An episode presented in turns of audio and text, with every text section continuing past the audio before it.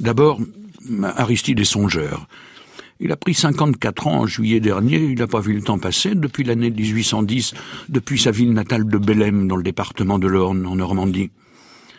Il a commencé par aider son papa qui vendait des chapeaux sur les marchés, puis à 18 ans, il a pris son sac à dos, son courage à deux mains, direction Paris pour aller y faire fortune. Et aujourd'hui, c'est gagné. Mais tout de même, tout de même, ça ne s'est pas fait tout seul.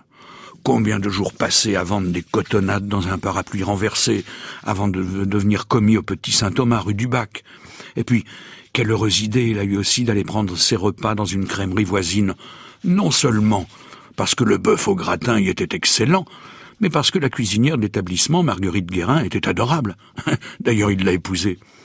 Et avec leurs économies, à tous les deux, en 1852, ils sont devenus copropriétaires d'une toute petite boutique de mercerie et de literie rue de Sèvres. Et elle a bien grandi aujourd'hui, cette boutique, dans laquelle il a mis au point les techniques de vente révolutionnaires. D'abord, il a fixé les prix à faible marge, il les a indiqués sur une étiquette. Chez lui, on ne vend plus à la trombine, comme on disait. Ensuite, une cliente peut entrer dans son magasin sans se faire mettre le grappin dessus par une vendeuse. Elle peut palper, essayer le produit dont elle a envie. Et puis Aristide n'a pas eu peur d'afficher sur sa vitrine une banderole annonçant On reprend toutes les marchandises qui ont cessé de plaire.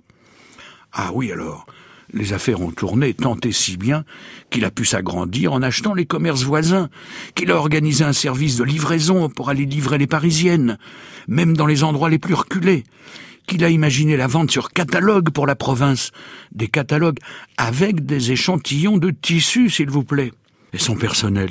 Eh bien, tous ces employés sont un peu devenus ses enfants. Ils ont droit à un horaire régulier. Ils ne sont pas tenus à travailler les jours de fête ni le dimanche matin. Ils disposent d'une cantine et ils leur proposent même de souscrire à une caisse de retraite. Bouf. Aristide frissonne, de bonheur et de froid. Ben oui, il fait froid ce matin. Il ouvre la fenêtre et pousse les volets. Ah, ça par exemple. Paris est couvert de neige. La capitale est recouverte d'un tapis blanc. Ça par exemple. Ça me donne une idée. Je vais consacrer le mois de janvier à la vente du linge de maison, les draps blancs, les serviettes blanches et les nappes blanches. Je vais lancer le mois du blanc. Mais oui. Aristide Boussicot, de Normandie, ce curieux personnage, le créateur du bon marché, avait une idée à la seconde, parfois même grâce à quelques flocons de neige.